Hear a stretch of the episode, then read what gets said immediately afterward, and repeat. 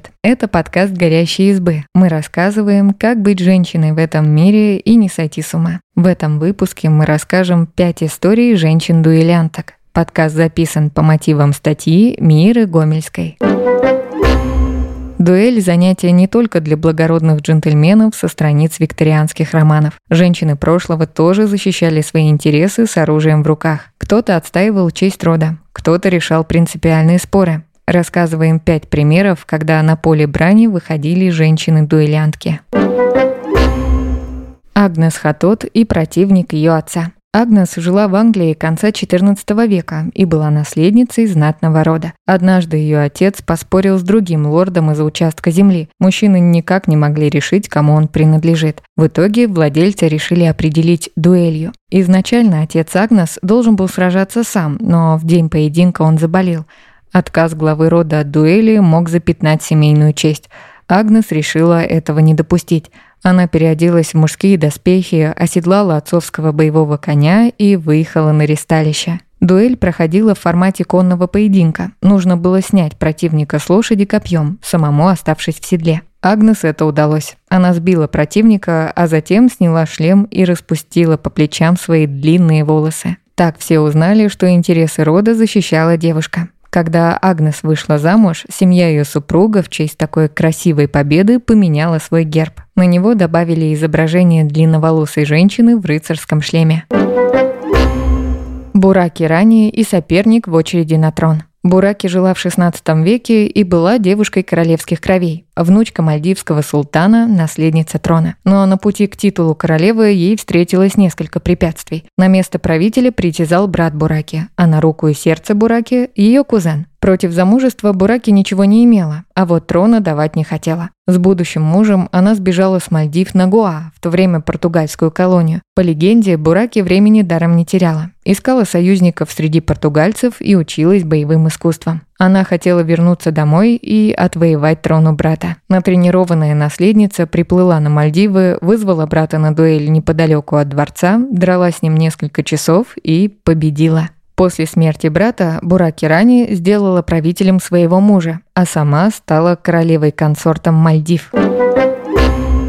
Жюли Добини и трое обиженных мужчин. Во Франции 17 века Жюли была знаменитостью. Оперная певица, актриса, любовница знатных особ, дуэлянтка. Сегодня бы ее назвали светской львицей. Фехтовать она умела не хуже, чем петь. Этому еще в детстве ее научил отец. В 16 лет Жюли обращалась со шпагой лучше многих мужчин. Это умение помогло ей произвести фурор на одном из праздников, который устроил брат французского короля. Дело было в 1695 году. Жюли пригласили на бал маскарад в Парижском дворце. Она надела мужскую одежду, скрыла лицо под маской и весь вечер танцевала и заигрывала с девушками. Трое поклонников одной из партнерш Жюли были оскорблены и вызвали соблазнителя на дуэль. Добини согласилась. Дуэль состоялась на улице за пределами дворца. Жюли победила обиженных кавалеров, нанеся им тяжелые раны. Остаток бала Добини провела не менее продуктивно. Успела рассказать о своей победе придворным, а у брата короля заранее выторговать для себя помилование, ведь дуэли тогда были под запретом. Паулина фон Меттерних и Анастасия фон Кильмансек эти две знатные дамы вращались в высшем свете Австрии XIX века, а к дуэли между ними привела ссора из-за цветов. Тогда в столице проходила Венская музыкально-театральная выставка. Обе графини состояли в оргкомитете. Паулина и Анастасия никак не могли сойтись в вопросах дизайна. У каждой было свое мнение, какими цветами украсить павильон. Определиться они решили с помощью рапир. Паулина и Анастасия отправились в городок на швейцарской границе и там организовали полностью дамскую дуэль. Даже секундантками были женщины. Полевым медиком была баронесса Любинская, которую специально для этого вызвали из Варшавы. По легенде, она посоветовала дамам состязаться топлес, чтобы кусочки ткани не прилипли к ранам и не вызвали инфекцию. Графини дрались три раунда, а победила в итоге дружба. Обе получили по небольшой травме и остановили дуэль. Правда, потом выяснилось, что вся история могла быть газетной уткой. К тому же с элементами сексуализации. Слово «топлес», судя по всему, должно было привлечь внимание читателей и авторов карикатур.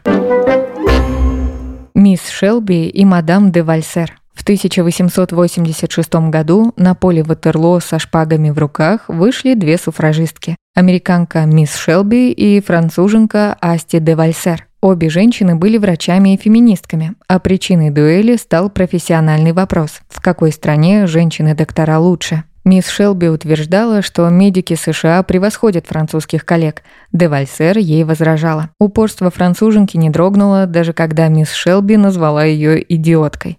Де Вальсер просто вызвала обидчицу на дуэль – она была опытной фехтовальщицей и, чтобы все было по-честному, дала сопернице 15 дней на тренировке. В день дуэли победа осталась за Девальсер. Она легко ранила руку американской соперницы, и после этого женщины примирились.